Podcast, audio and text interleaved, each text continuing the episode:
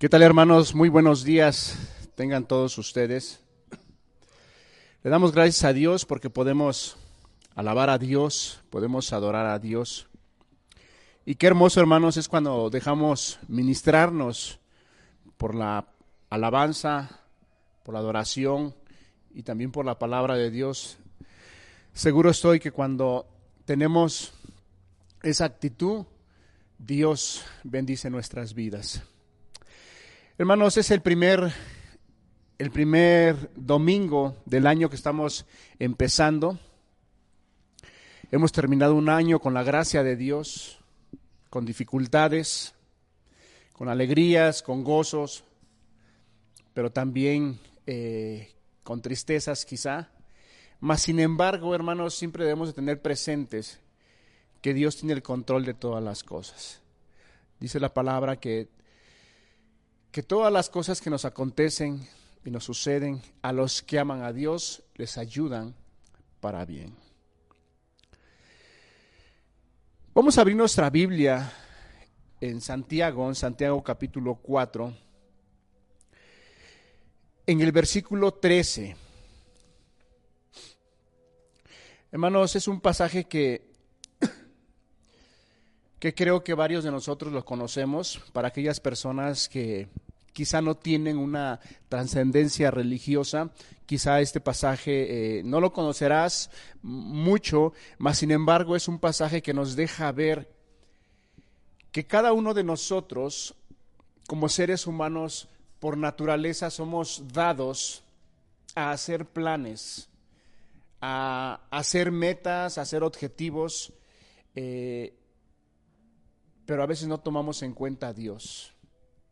Hermanos, en la época que nos ha tocado, que estamos viviendo, donde la mayoría de las personas, la parte secular, eh, se ha vuelto algo sumamente importante, en la cual no tan solo ha penetrado en la sociedad, sino aún en la vida religiosa, donde se pueden hacer muchos planes, donde se puede eh, hacer muchos objetivos, muchas metas, pero no se considera a Dios. Este pasaje que vamos a leer eh, nos va a ayudar. Estamos empezando un año nuevo en el cual yo quisiera que todos aquellos que formamos parte de la iglesia de Cristo tengamos siempre en mente que todas las cosas que nosotros hagamos, que nosotros queramos hacer, siempre tengamos presente a nuestro gran Dios, porque Él es el que decide todas las cosas. Dice la palabra que por Él nos movemos, por Él, caminamos y por Él subsisten todas las cosas. Vamos a leer Santiago capítulo 4, versículo 13. Vamos ahora los que decís, hoy y mañana iremos a tal ciudad y estaremos allá un año y traficaremos y ganaremos. Si volvemos a leer este versículo detenidamente, nos damos cuenta de, varios aspectos que estas personas tenían en su mente, tenían en su corazón, pero jamás tenían presente a Dios. Dice, vamos ahora los que decís, hoy y mañana iremos a tal ciudad. Ellos escogieron la ciudad, ellos escogieron el lugar a donde ellos iban a establecerse. Y no tan solo eso, sino que nos deja también ver otro aspecto. Dice, y estaremos allá un año. Ellos escogieron la cantidad de tiempo de estancia que iban a estar en aquel lugar. Fíjese, dos cosas bien importantes. Ellos escogieron la ciudad. Quizá agarraron un mapa, no sé, agarraron eh, el mapa y empezaron a seleccionar ciertas ciudades y dijeron, en esta ciudad podemos hacer negocios. En esta ciudad podemos generar dinero, en esta ciudad podemos hacer que nuestro negocio crezca y sea más prosperado. Ellos decidieron, escogieron la ciudad, escogieron el tiempo de la estancia, dice, estaremos ahí un año y traficaremos y ganaremos. ¿Qué pensamiento vemos en estas personas? Ahora, entendamos que a través del tiempo, a través de la historia y a través de, en la actualidad, los judíos son personas sumamente inteligentes para qué? Para hacer negocio para generar recursos, para generar dinero. Eh, ellos eh, actualmente eh, abarcan muchas empresas a nivel mundial. Son personas sumamente inteligentes. Ok, pero ellos tenían un problema. Que ellos, ¿qué podemos ver a estas personas que escogieron la ciudad? Escogieron el, el tiempo que iban a estar en esa ciudad, un año. Estamos viendo a unas personas que jamás tomaron en cuenta a Dios. En pocas palabras, si lo, puedo expresar de esa manera, ellos se sintieron como unas personas que tenían todo el poder, que ellos decidían sobre su vida, ellos decidían sobre sus cosas, ellos decidían sobre el tiempo que iban a vivir y no tenían en absolutamente en cuenta a Dios. Dice el versículo 14. Santiago les, les hace una exhortación. Santiago les, les hace ver que no las cosas son como ellos las piensan o como ellos las creen. Y les recuerda algo sumamente importante, dice el versículo 14, cuando no sabéis lo que será mañana. Podemos ver a estas personas que hicieron su, su plan, planificaron su vida, planificaron su trabajo y dijeron, no va a suceder nada. Vamos a ir a tal ciudad. Vamos a establecernos ahí un año. Vamos a hacer crecer nuestro negocio. Y vamos a hacer dinero, porque dice, traficaremos y ganaremos. Podemos ver a estas personas sumamente apartadas del pensamiento de Dios, del orden de Dios, mas sin embargo ¿Cuántos de los que estamos hoy presentes y estamos escuchando la enseñanza el día de hoy podemos ser similares a ellos?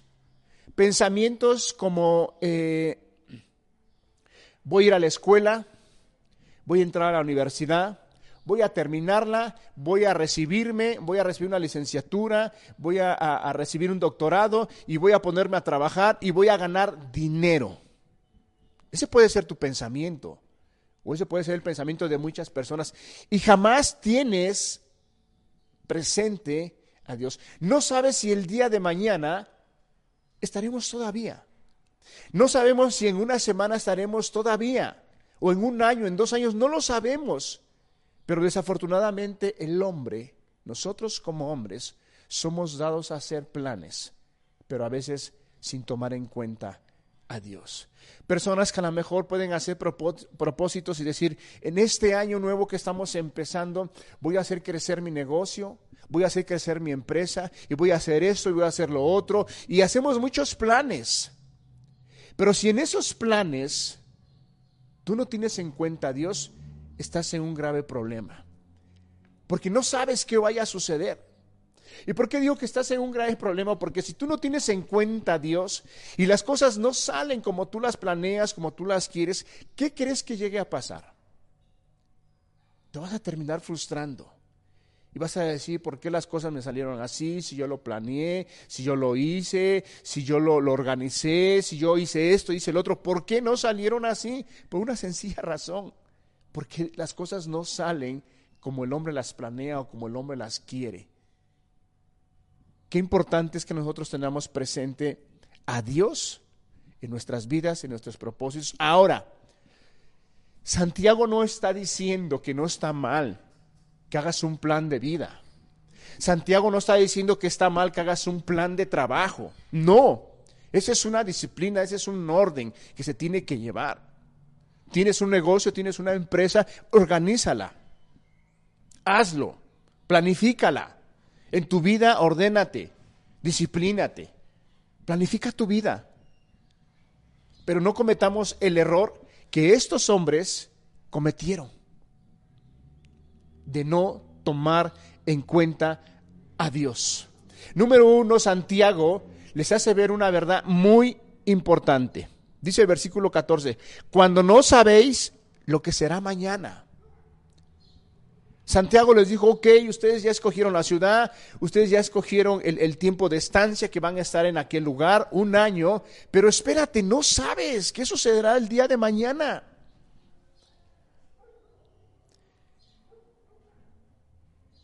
Y le, y le, da una razón por qué dice que no sucede, o sea, que no sabemos qué sucederá el día de mañana. Dice, porque vuestra vida ciertamente es como neblina que se aparece por un poco de tiempo y luego se desvanece.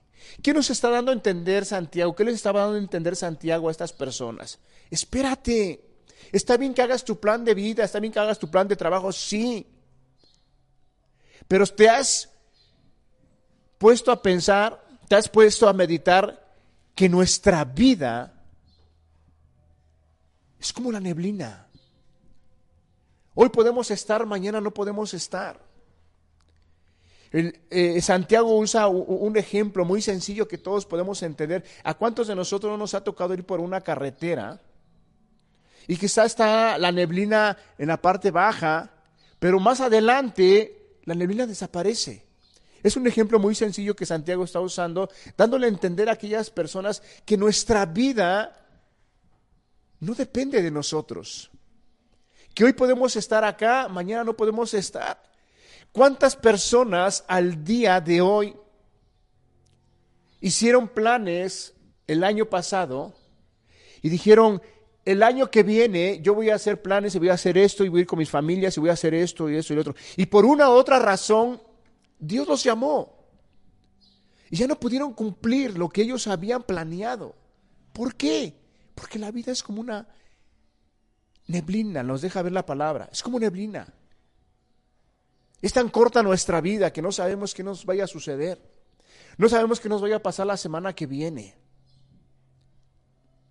¿Cuántas personas pueden hacer grandes viajes de, de, un estado a otro estado y formalizan una reunión y formalizan reunirse con sus familiares y puede haber un accidente en la carretera y ya no llega? ¿Por qué? Porque así es la vida del ser humano. Dios es el que decide hasta qué día podemos existir en esta tierra. Santiago les hace una exhortación y les menciona dos cosas. No sabes lo que va a pasar mañana. Debes de meditar en ese aspecto. Santiago le decía, piensa que no sabemos qué es lo que vaya a suceder mañana. Número dos, piensa y siéntate a meditar que nuestra vida es tan corta, nuestra vida es como la neblina. Es como la flor del campo. Otro ejemplo que ponía nuestro Señor Jesucristo. Que en la mañana sale, florece, pero a la salida del sol es marchitada. Porque así nuestra vida es tan corta. ¿Qué es lo que le llevaba a estas personas a tener ese pensamiento? Porque siempre hay una razón por la cual la persona piensa de esa manera. Siempre hay una razón. Dice eh, la siguiente parte del, de los versículos, estamos leyendo en el versículo 15. En lugar de lo cual deberías, en lugar de lo cual deberías decir, si el Señor quiere, viviremos y haremos esto o aquello. Fíjense cómo Santiago les dice, toma en cuenta a Dios. Considera a Dios, porque de Él depende la vida, de Él depende las cosas. Y dice, en lugar de que andes diciendo, voy a tal ciudad y ahí me estableceré un año y ahí traficaré y ahí ganaré, dice Santiago, en lugar de decir eso, lo que debes de decir, en lugar de lo cual deberías decir, si el Señor quiere, viviremos y haremos esto o aquello. ¿Cuántas personas han hecho planes para este año? Uno de tus planes quizá es terminar tu carrera a los jóvenes. Otro puede ser que el que tiene una empresa quiere que su empresa crezca. Otras personas quizá tienen en mente poner un negocio. otras personas quizá tienen en mente cambiarse de trabajo, otras personas quizá tienen en mente irse a otros estados a trabajar. ¿Y cuántas cosas podemos planear en nuestra vida? No está mal que eso lo planeemos, no está mal que eso lo hagamos. Lo que está mal es que caigamos en el error que estas personas cayeron, de no tomar en cuenta a Dios. En la parte del versículo 15, Santiago les hace ver una parte muy importante a estos hombres. ¿Qué es lo que les muestra con este versículo? Dice, en lugar de lo cual deberías decir, si el Señor quiere, viviremos y haremos esto. ¿Qué atributo les está mostrando Santiago a estas personas? La soberanía de Dios. Lo que Santiago le está diciendo, ten presente que Dios es soberano. Y Dios va a hacer lo que Él quiere. Él, Dios va a hacer lo que a Él le place. Por eso dice, en lugar de decir iremos y haremos esto, deberías decir, si el Señor quiere, viviremos y haremos.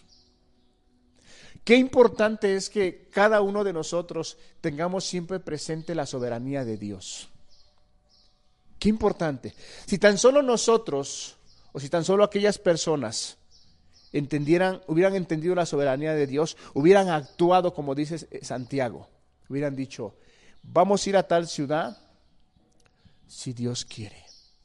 Vamos a hacer esto si Dios quiere. Y vamos a vivir ese año si Dios quiere. Pero se olvidaron, desconocían o se habían olvidado de ese atributo de Dios, de que Dios es el que gobierna todas las cosas. Y con esta predicación lo que yo quiero es animarlo a usted a que usted conozca la palabra de Dios y que no caigamos en el error que muchas personas han caído, incluso las que, las que Santiago les está hablando la palabra. Que no caigamos en ese error. Si usted tan solo tuviera presente el atributo de Dios de que Él es soberano, ¿cuántas dificultades y cuántos traumas a nuestras vidas nos evitaríamos. Cuando pasa algo agradable a nuestras vidas, cuando recibimos una bendición en nuestras vidas, cuando quizá logramos concretar un trabajo donde me recibí de una carrera y obtuve un trabajo y me van a pagar bien, tú dices, amén. Le doy gracias a Dios. Gracias a Dios porque permitís que todo eso. Es muy fácil a veces reconocer el atributo de Dios cuando todas las cosas nos salen bien. Cuando quizá en un trabajo nos dieron, eh, eh, nos subieron el salario, cuando quizá nos subieron de puesto y podemos decir, Señor, gracias porque tú eres bueno. Gracias porque tú lo permitiste y nos gozamos y nos alegramos. Pero ¿qué sucede cuando suceden cosas en nuestras vidas no tan agradables, que nos pueden producir tristeza, que nos pueden producir dolor, que nos pueden producir angustia, porque a veces como seres humanos no somos capaces de decir, Señor, lo que estoy pasando, lo que estoy viviendo, es por tu voluntad. esa parte es la que a veces no alcanzamos a mirar la soberanía de Dios. Y nos cuesta entenderla, y nos, cuesta mirarla, y nos cuesta decirle, Señor, gracias por las cosas que me han pasado.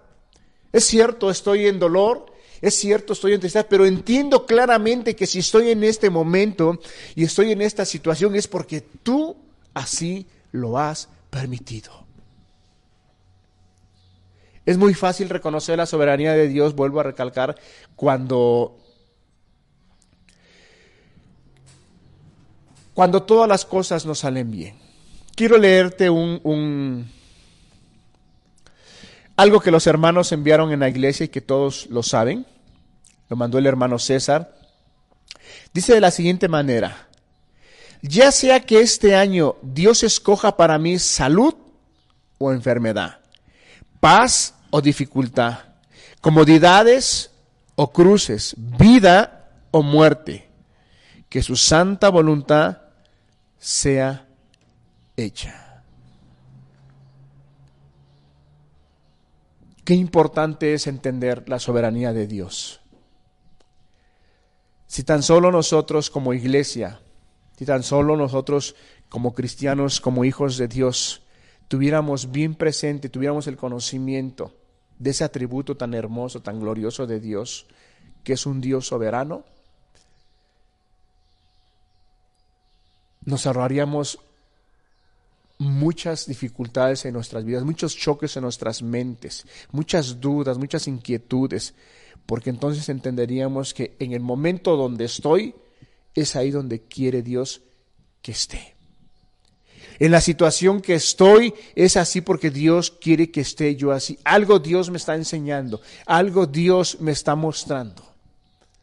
Que estoy pasando por un dolor, sí Señor, estoy pasando por un dolor, pero sé perfectamente que esa es tu voluntad. Sé perfectamente que eso es lo que tú deseas para mi vida. Las cosas me fueron bien, Señor, gracias, porque es por tu voluntad.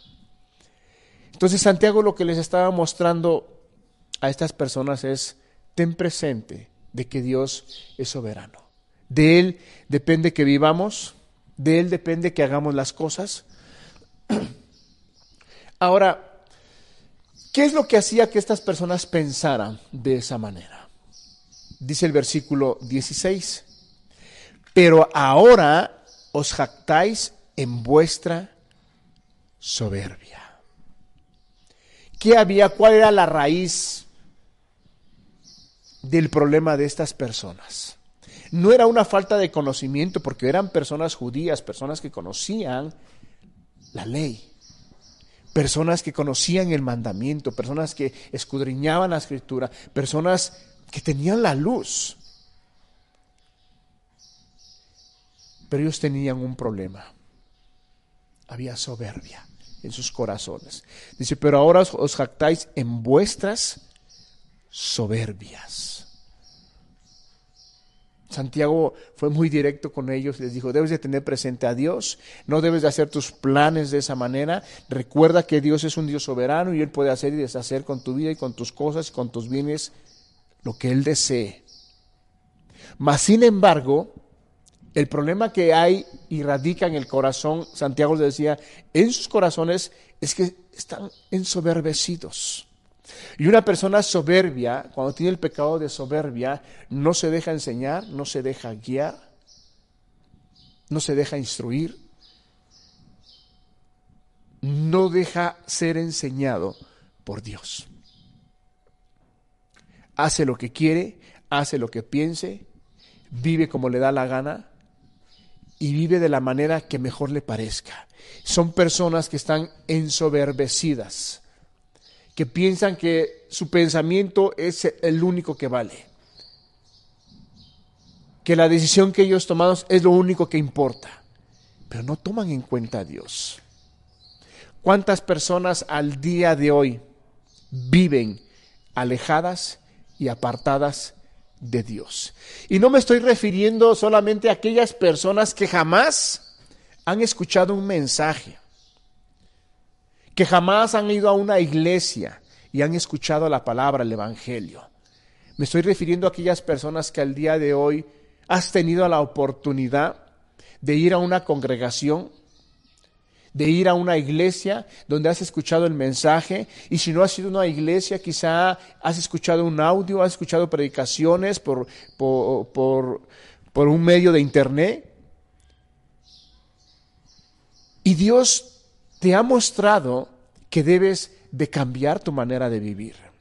Dios te ha mostrado que debes de decidir de otra manera de acuerdo a su voluntad, pero no has querido. ¿Por qué no has querido? ¿Por qué no has cambiado tu manera de vivir? Cuando quizá en tu misma razón, en tu mismo entendimiento, tú tienes el testimonio y dices, sí es cierto, la estoy, estoy haciendo malas cosas. Si es cierto, lo que estoy haciendo no es correcto. De todos aquellos que han escuchado la palabra, eh, no tan solo eh, eh, en esta iglesia, sino en cualquier lugar donde usted haya ido a escuchar la palabra de Dios. ¿Cuántas veces Dios le ha hablado que cambie su manera de vivir? ¿Cuántas veces Dios le ha hablado que por, por causa quizá del trabajo que tiene usted, un trabajo donde le está absorbiendo, donde le está consumiendo, quizá tiene usted un descuido en su familia? Quizá no puede atender a su esposa ni a sus hijos, Y está usted eh, eh, eh, con un solo propósito, acumular cosas terrenales. Le vuelvo a recalcar, no está mal planear una vida de trabajo, siempre y cuando tome usted en cuenta a Dios. Vamos a ver un ejemplo, un ejemplo aquí en la escritura, un ejemplo muy conocido, aquí en Lucas, Lucas capítulo 12,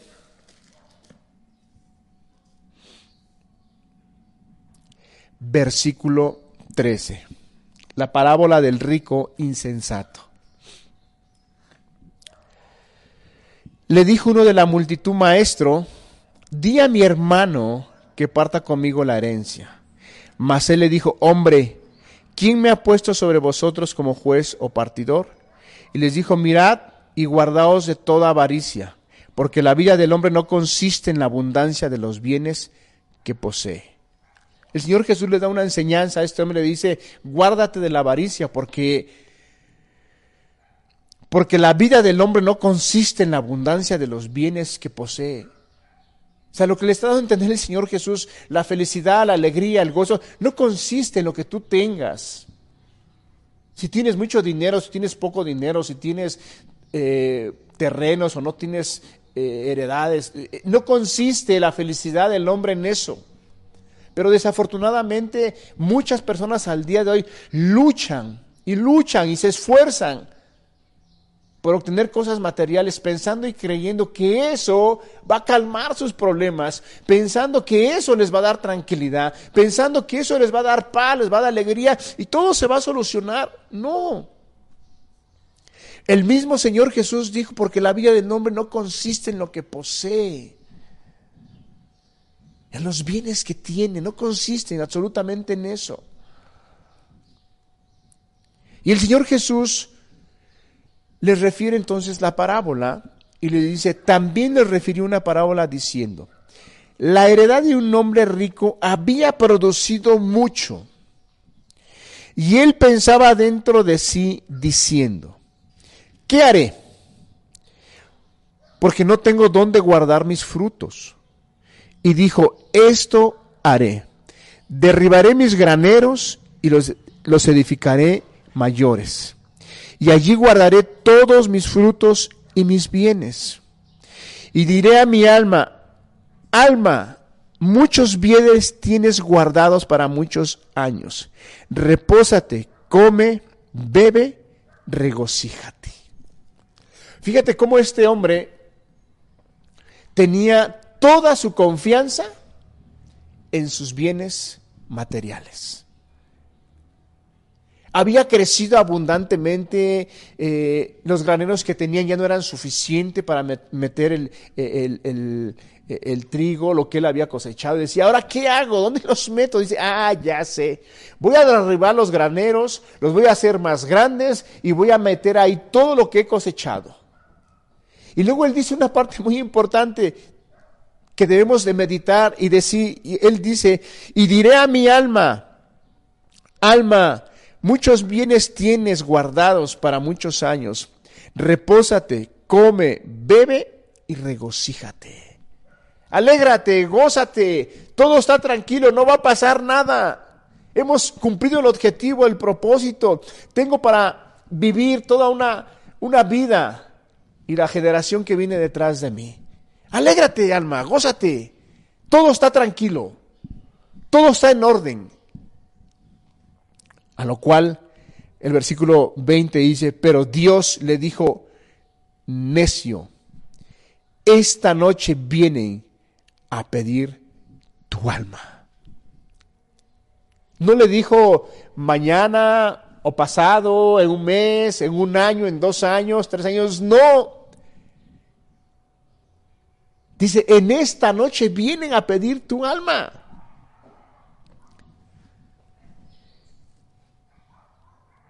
Pero Dios les dijo, necio, esta noche vienen a pedir tu alma. Y lo que has provisto, ¿de quién será? Así es el que hace para sí tesoros y no es rico para con Dios. ¿De qué está hablando esta parábola? de lo mismo o el mismo principio que Santiago les está hablando a aquellas personas. Que no pongamos nuestros ojos en las cosas materiales, en las cosas terrenales. No quiere decir que no sean importantes, son muy importantes, pero en cada momento, en cada lugar y su tiempo que se le debe dedicar a las cosas materiales. Que jamás eso, hermano, persona que nos escucha, que jamás nuestros ojos sean puestos en las cosas materiales y que algún día pensemos que eso nos va a traer felicidad, que eso nos va, nos va a traer estabilidad. No, eso no trae estabilidad. Te trae estabilidad económicamente, cierto, pero eso no es el todo del hombre. Eso solamente es como para vivir en esta tierra, para que puedas alimentarte, para que puedas vivir una vida digna, para que puedas hacer muchas cosas. Y Dios no está peleado con eso. Lo que Santiago le está diciendo a estos hombres es, qué bueno que haces planes, qué bueno que lo haces, qué bueno que planifiques una vida, qué bueno que seas organizado en tu trabajo, qué bueno. Pero una cosa te recuerdo, toma en cuenta a Dios. Que Dios siempre esté presente en tus planes. Porque ¿qué va a pasar cuando no tienes presente a Dios en tus planes? Si las cosas no te salen como tú las diseñaste, como tú las pusiste, como tú las ordenaste, ¿qué crees que va a pasar? Vas a terminar frustrado. Mas, sin embargo, cuando tú tienes el principio de Dios y el conocimiento de Dios y pones a Dios en primer lugar, vas a entender que si las cosas no salieron como tú las pensas, porque Dios así lo quiso, porque Dios así lo decidió, porque es lo mejor que Dios decidió para nuestras vidas. Imagínate este, en esta parábola el Señor Jesús, cómo nos da el ejemplo de este hombre que almacenó muchas cosas materiales. Y el problema no es lo que él almacenó. El problema no es en la manera que él se enriqueció, porque lo hizo lícitamente, por lo que se ve, y nos deja ver la parábola, lo hizo correctamente. Y el problema no es que él haya acumulado las riquezas y sus graneros, a los haya hecho más grandes. El problema de él es que su confianza estaba puesta absolutamente en los bienes que él poseía. Él pensaba que todo estaba tranquilo, incluso nos dice la palabra que le, decía su alma, muchos bienes tienes guardados para muchos años. Imagínate cómo él pensaba, para muchos años. Este como en la palabra el Señor Jesús nos deja ver que, que, hay hombres que no tan solo pueden tener el pensamiento como Santiago le estaba diciendo a aquellos hombres judíos. Ellos habían dicho quizá un año, ¿verdad? Vamos y estaremos en aquella ciudad y estaremos un año. Con un año hacemos crecer el negocio. Este hombre, o sea, nos deja ver la palabra aquí que hay hombres que no tan solo dicen un año, para muchos años. O sea, he acumulado riquezas, he hecho dinero, gózate alma mía porque tienes muchos bienes, tienes guardados para muchos años. Repósate. Repósate, come, bebe y regocíjate. A lo cual el Señor dice la palabra que lo llama necio. Necio. Hoy en esta noche tú estás pensando en años, estás pensando vivir años, estás pensando disfrutar tu dinero en años. Y mira, hoy en esta noche vienen a pedirte tu alma. ¿Cuántos de los que hemos escuchado la palabra de Dios o estamos ahorita el día de hoy en esta predicación escuchando la palabra de Dios?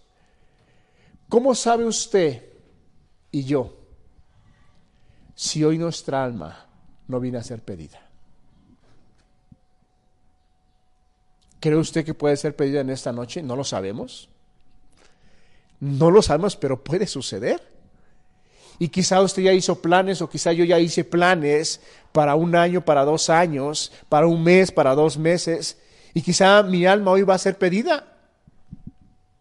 Por eso el Señor Jesús nos hace entender una verdad y él dice, porque la vida del hombre no consiste en lo que posee. No consiste. No ponga su confianza en las riquezas, no ponga su confianza en los bienes materiales. Puede usted hacerlos, puede usted administrarlos, definitivamente hágalos porque Dios les va a pedir cuentas de eso. Pero jamás ponga su confianza, jamás su alma descanse en que tiene usted bienes, porque le va a suceder como a este hombre. Va a acumular, va a trabajar, va a desvelarse, va a hacer muchas cosas sin tener en cuenta a Dios y su alma va a ser perdida. Dice el versículo 21, así es el que hace para sí tesoro y no es rico para con Dios. Ok, ya vimos que lo que Santiago le está diciendo a estas personas que deben de tomar en cuenta a Dios, que deben de analizar el corazón que ellos tenían, que tenían un problema, la raíz, la raíz de esa actitud, de esas decisiones que ellos tenían, no era solamente porque las tomaban, es que tenían un problema en su corazón, tenían un pecado y era la soberbia, jactancia, eran soberbios. No querían tomar en cuenta a Dios. Es un pecado que quizá pueda estar en el corazón de aquellos que han hecho planes sin tomar en cuenta a Dios. Quizás has diseñado un plan para este año, pero quizá no has diseñado un plan para cómo crecer espiritualmente. Ok, si hago un plan de trabajo, este año voy a hacer esto, voy a acomodar esto, voy a quitar lo otro, voy a poner esto y, y acomodo. Qué bueno. Es bueno, te va a ayudar. Tu negocio va a crecer definitivamente porque estás ordenando. Pero ¿qué hay de la parte espiritual? ¿Qué plan has hecho para tu vida? Si este año que pasó quizá no pudiste terminar la Biblia en un año, ¿por qué no planear y decir en este año voy a terminar la Biblia en un año? ¿Por qué no planear en este año y decir, en este año normalmente mi tiempo de oración eran entre 30 a 40 minutos, entre una hora, media hora, no sé el tiempo que Dios te lleve a orar? y que usted planee y diga, bueno, entonces este año le voy a pedir de su gracia a Dios para que mi tiempo de oración, mi tiempo de comunión sea más extensa.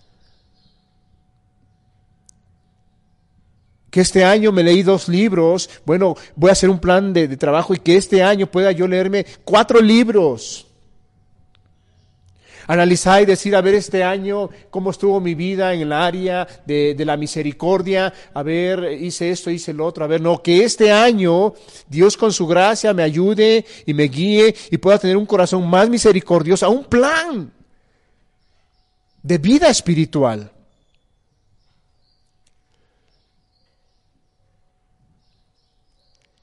Quisiera yo ir a un pasaje aquí a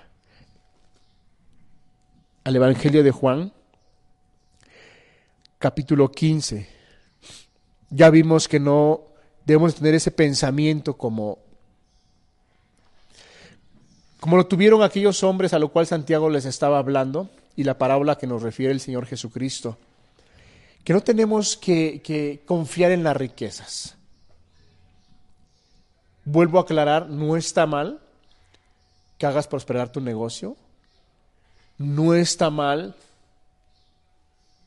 que tu riqueza se vaya aumentando, no está mal.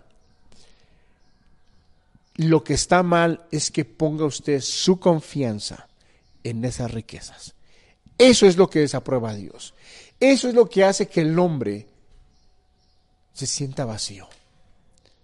Porque la vida del hombre no consiste en lo que posee. No consiste.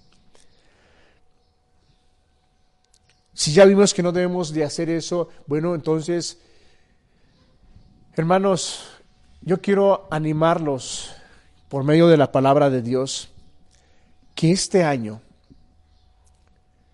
sea un año que no sea igual como el que pasamos. Un año en el cual tuvimos muchas dificultades, es cierto. Eh, como iglesia creo que siempre nos va a faltar en esa área espiritual. Creo que siempre como iglesia debemos ir creciendo, creciendo, creciendo. Pero que, que no caigamos en un estancamiento espiritual. No quiero decir que caímos en un estancamiento espiritual el año que pasó, ¿no? Sino que pudimos ver muchas maravillas de Dios, pudimos ver la gloria de Dios, pudimos ver cómo Dios metía su mano sanando gente, convirtiendo el corazón de las personas al Evangelio, personas volviéndose del pecado a la justicia, a la verdad, por la gracia de Dios. Pudimos verlo, pero hermanos, yo quiero exhortarte que este año busquemos a que permanezcamos más en aquella vida verdadera. A que este año nuestra vida sea una vida donde nuestra vida dé fruto, ese fruto que glorifica al Padre. ¿Y cómo podemos hacer que nuestra vida produzca ese fruto, hermano? No es de nosotros mismos si lo tenemos muy claro. De nosotros mismos no va a salir nada bueno. De nosotros mismos somos personas por naturaleza pecaminosas. Vino Cristo, nos salvó, nos perdonó, nos restauró, nos limpió y nos hizo criaturas nuevas y entonces podemos, entonces pudimos tener deseos y anhelos rectos, justos, agradables a Dios. Pero hasta el día de hoy, hermanos, si Dios no viene a nuestras vidas, no podemos dar ese fruto que Dios desea de, de nosotros. En el Evangelio capítulo 15, el Señor Jesús en el versículo 1 dice, yo soy la vid verdadera y mi Padre es el labrador. Todo pámpano que a mí no lleva fruto lo quitará y todo aquel que lleva fruto lo limpiará para que lleve más fruto. Hermanos, llevaste fruto este año. Amén.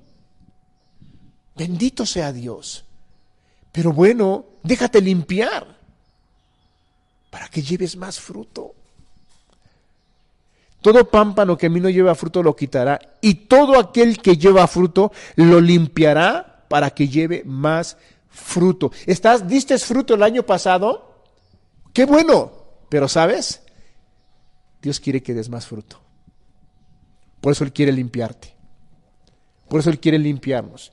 Hey, como iglesia dimos fruto, qué bueno, bendecido sea Dios. Glorificado sea Dios. Pero ¿sabes? Dios quiere limpiarnos más. ¿Por qué? Porque quiere que demos más fruto de lo que hemos dado. Versículo 13. Ya vosotros estáis limpios por la palabra que os he hablado.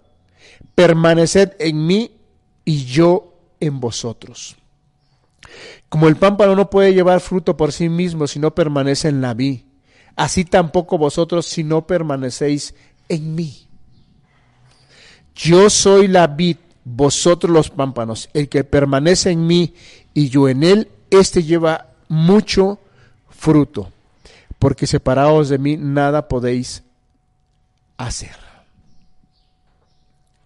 Hermano, quiero animarte por medio de la palabra a que este año sea un año en el cual busquemos abundantemente a Dios. Y que quizá por tiempos por días, por semanas, por meses, a lo mejor en el transcurso del año que pasó, te separabas de la vid y nuevamente ibas a la vid, te injertabas. Pasaba un tiempo, pasaban eh, eh, meses quizá, y nuevamente te alejabas de la vid, dejabas de dejar fruto, y luego otra vez te acercabas a la vid y empezabas a, a dar fruto. Hermano, yo quiero exhortarte, animarte a que este año, con la gracia de Dios, con su misericordia, con su amor, con su cuidado, con la guianza de su espíritu, que nosotros busquemos y vayamos a la vid verdadera. Porque es la única manera en la cual podemos dar fruto. Ese fruto que le glorifica a Dios. No nuestro fruto, no el fruto del ser humano, sino el fruto que proviene de Dios. Porque quizá en este año dimos Pudimos haber dado mucho fruto, pero de nuestra propia persona, quizá un fruto de mucho conocimiento, que obtuvimos conocimiento en una escuela, en una universidad, en una área específica, quizá, incluso, ¿por qué no algún conocimiento que obtuviste quizá de alguna doctrina bíblica y quizá lo tienes, lo tienes muy claro? Y dices, no lo entendía, pero fue solamente un conocimiento. Pero ese conocimiento, al conocer esa verdad, al conocer esa doctrina, no transformó tu vida. No cambió tu manera de pensar, no cambió tu manera de dirigirte hacia Dios, sino cambió ese conocimiento. Ese conocimiento ¿sabes qué es lo que va a producir solamente en ti? Te va a envanecer te va a hacer sentir una persona ya muy conocedor de doctrinas. Pero si esa, vuelvo a repetir, si esa doctrina no cambió tu pensamiento, si esa doctrina no te hizo más humilde, si esa doctrina no te hizo más entendido de que Dios es soberano, de que Dios es el que gobierna y te sometiste a la voluntad de Dios, si esa doctrina no cambió algo en tu vida, ese conocimiento solamente te va a envanecer. Diste fruto, sí, pero un fruto humano, un fruto de un conocimiento solamente. Lo que Dios quiere es que demos un fruto, fruto espiritual. Que esas verdades que tú entiendes, que esas doctrinas que tú entiendes, tú comprendiste, afecten en tu vida y produzcas ese fruto que Dios quiere. Quiere de cada uno de sus hijos. ¿Cómo podemos dar esos frutos? Yendo a Dios yendo a la vid. ¿Cómo podemos ir a la vid? Que leas la palabra, que busques la oración, que busques la comunión con Dios. Que seamos personas, que seamos una iglesia en la cual amemos, anhelemos, deseemos escudriñar la palabra, amemos la ley de Dios, amemos la instrucción de Dios, nos deleitemos en los mandamientos de Dios que seamos una iglesia que busquemos honrar a Dios. Hay, hay un proverbio, hermanos, que yo he estado meditando, meditando eh, eh,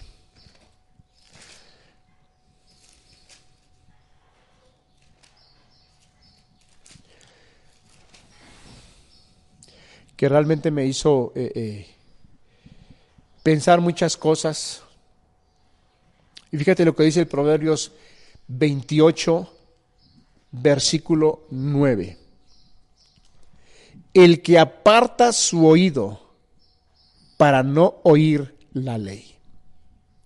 El que aparta su oído para no oír la ley. ¿Cuál ley? La ley de Dios el que aparta su oído, el que no quiere escuchar la voz de Dios, el que no quiere escudriñar la escritura, el que no quiere conocer lo que Dios demanda, lo que Dios quiere, lo que Dios desea para nuestras vidas, dice el final del versículo, su oración también es abominable. Qué importante, hermanos, es que nosotros conozcamos la ley de Dios Conozcamos su instrucción, conozcamos sus mandamientos, escudriñemos la palabra de Dios y no apartemos nuestro oído de lo que Dios quiere hablarnos día tras día en el caminar con Él. Es por esa razón que a veces nuestras oraciones no tienen un efecto en, nuestras, eh, eh, en, las vidas de las personas. Es por eso que hay muchas cosas que a veces no suceden como la palabra lo ha establecido. ¿Por qué? Porque no hemos sido personas que estemos conociendo a Dios, que estemos conociendo la ley de Dios, que estemos amándola. ¿Cuánto deseáramos que como iglesia fuéramos una iglesia como tenía el corazón David? David amaba la ley de Dios. David amaba los mandamientos, los estatutos. Él decía en uno de los salmos, decía, Señor, abre mis ojos y entenderé las maravillas de tu ley.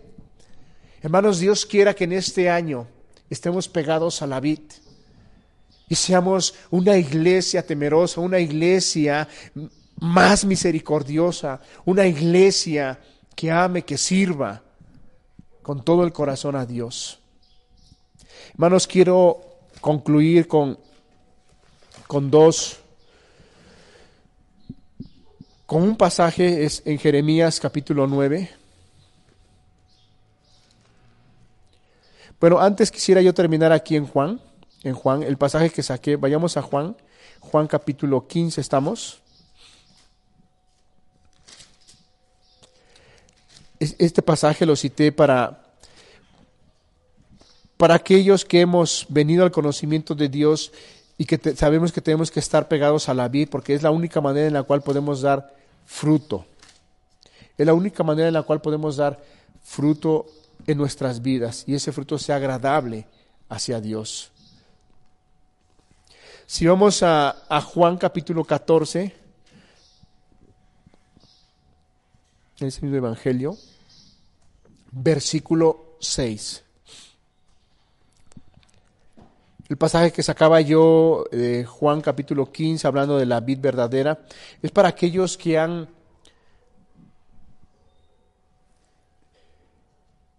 que han venido al evangelio que han reconocido como autoridad, como su Señor, al Señor Jesús, y, viven, y vivimos bajo su voluntad, y lo que tenemos que hacer es estar ahora pegados a la vida para poder dar, dar fruto. Pero en este capítulo 14, versículo 6, dice, Jesús les dijo, yo soy el camino y la verdad y la vida. Nadie viene al Padre sino por mí. Aquellas personas que quizá no has tomado esa decisión, de buscar a Dios con seriedad, con compromiso. Yo quiero estimularlo con este, con este pasaje, con este versículo, a que en este año usted se decida de volverse a Dios con todo su corazón.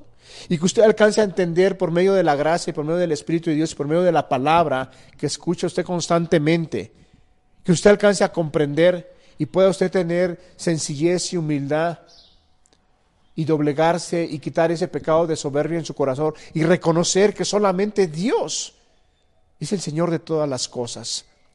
Y que pueda usted alcanzar a entender que, como dijo el Señor Jesús, que Él es el camino, Él es la verdad y Él es la vida. Que usted por una se decida ya y diga, voy a seguir a Jesús, porque he entendido que Él es el camino que Él es la verdad, Él es la vida, en Él va usted a estar completo, en Él va usted a estar completa. Él tiene el deseo, el anhelo de traer la salvación a su alma. Quizá usted le ha pedido decir, Señor, ayúdame porque mi matrimonio se está deshaciendo. Mira, el Señor no vino a salvar matrimonios. ¿Sabes a qué vino el Señor? vino a salvar el alma de las personas. Porque salvando el alma de las personas se puede componer todo. Porque entonces salvando el alma de la persona, la persona tendrá pensamientos buenos, tendrá intenciones buenas, podrá amar, podrá servir. Entonces, si usted durante muchos años le ha pedido, Señor, restaura mi matrimonio, Dios no va a venir a restaurar su matrimonio. Lo que a Dios le interesa es restaurar su alma porque de ahí vendrá todo y las cosas se arreglarán. Yo quiero invitarla y animarla a que en este año usted pueda reconocer al Señor Jesús que Él es el camino, Él es la verdad, Él es la vida. Y quítese ideas de su mente, de su corazón, pensando, es que, es que qué tal si sigo y no me van bien las cosas. No, deje usted que Jesús tome el control de su vida. Decídate, ¿por qué no se ha decidido? Miren, las decisiones que usted ha tomado no le han ido bien. Deje que el Señor, el que lo creó, el que le dio forma, el que hace que respire, el que hace que camine, tome el control de su vida. Puede usted preguntarle no a cinco personas, puede usted preguntarle ni a cien ni a mil, puede usted preguntar a millones de personas que hemos creído en el Señor Jesús y cada persona en la cual se acerque, usted se puede acercar y preguntarle que cómo está su vida ahora caminando con Él y la persona si está caminando, si tuvo el conocimiento, le voy a decir, soy la persona más feliz. Desde el día que conocí al Señor Jesús, las cosas cambiaron en mi vida. Puede usted hacer el experimento, puede usted hacer la prueba, pregúntele a cualquier persona que ha conocido al Señor Jesús. Dios quiera en su amor, en su misericordia, que usted en este año que estamos empezando, pueda usted tomar esa decisión y de comprender de que Él es el camino, Él es la verdad y Él es la vida. Vayamos a un pasaje de Jeremías, con ese pasaje termino. Jeremías capítulo 9.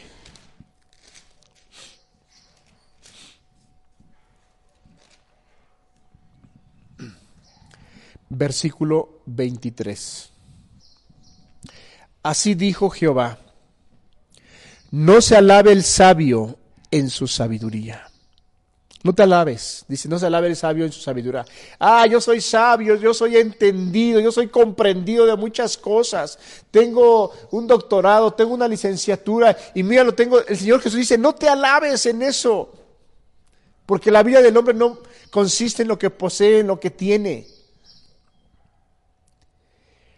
No se alabe el sabio en su sabiduría ni en su valentía se alabe el valiente, ni el rico se alabe en sus riquezas.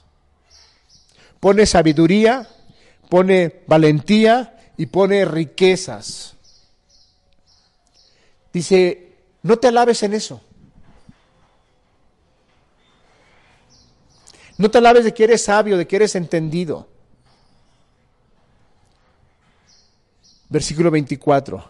Mas alábese en esto el que subiere de alabar, en entenderme y conocerme, que yo soy Jehová, que hago misericordia, juicio y justicia en la tierra, porque estas cosas quiero, dice Jehová. Esas cosas son las que quiere Dios. No quiere que nos alabemos en ser sabios. No quiere que nos alabemos en ser fuertes. No quieren que nos alabemos en que seamos ricos y tengamos muchas posesiones. Dios dice, no te alabes en eso. Si en algo te has de alabar, que sea en esto, en entenderme y conocerme. Hermanos, que este año podamos entender y conocer más a Dios. ¿Cómo lo vamos a conocer? Leyendo la palabra de Dios. ¿Cómo lo vamos a conocer? Yendo a la oración, yendo a su trono de gracia. Y el Señor, Dios nos dice en esta parte, ¿qué es lo que Él quiere? ¿Qué es en esa parte que lo conozcamos?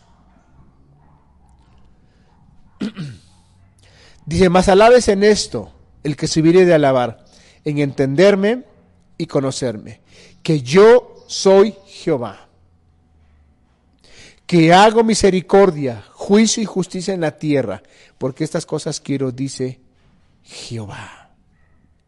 Yo hago misericordia, juicio y justicia. ¿Qué es lo que Dios quiere que lo entendamos? que lo conozcamos, que Él es un Dios misericordioso, que Él es un Dios que hace juicio, un Dios que hace justicia en la tierra. ¿Qué es lo que Dios nos está diciendo? Que aprendamos a ser más misericordiosos, que aprendamos a actuar con juicio, que aprendamos a actuar con justicia. Eso es lo que Dios quiere que lo conozcamos. Y entonces será como dijo el Señor Jesucristo, en esto conoceráis que sois mis discípulos, cuando os améis unos a otros, cuando la misericordia abunde, cuando el amor abunde. Hermanos, yo termino con esa parte. Dios, Dios nos ayude en este año a ser personas, a ser una iglesia que demos abundante fruto aquellos dones que Dios te dio, que esos dones empiecen a fluir en tu vida. Aquellos talentos que Dios te ha dado, los pongas a, echar a andar para que eh, sean de bendición en la iglesia. Aquellos dones que Dios te ha dado, el don de profecía, el don de hablar lenguas, el don de interpretar lenguas, el don de sanidad. Hermanos, todos esos dones que Dios te ha dado y que quizá en el transcurso del año jamás los pusiste por obra. Sabes, esos dones ahí están, hermano, porque Dios no te los va a quitar. Esos dones ahí están. Dios quiera que en este año, en la búsqueda que usted tenga con Dios, en estar pegado a la vid, podamos dar ese fruto que Dios espera de nosotros. Padre, te damos gracias. Gracias por tu palabra. Gracias por este momento que nos permites compartir tu palabra, Señor. Ayúdanos a entender, a comprender con la gracia de tu Espíritu Santo, Dios. Y permite que en este año, Dios, no tan solo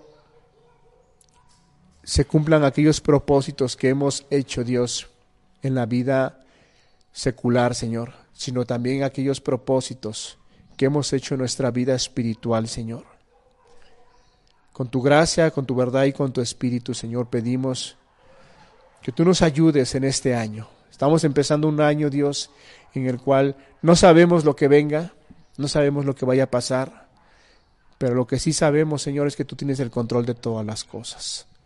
Lo que sí sabemos es que tú nos has tomado de nuestra mano derecha, Señor, y caminaremos contigo, Señor, porque tú eres el buen pastor y tú tienes cuidado por tus ovejas. Padre, gracias, gracias te damos en el nombre precioso de Jesús. Amén. Amén.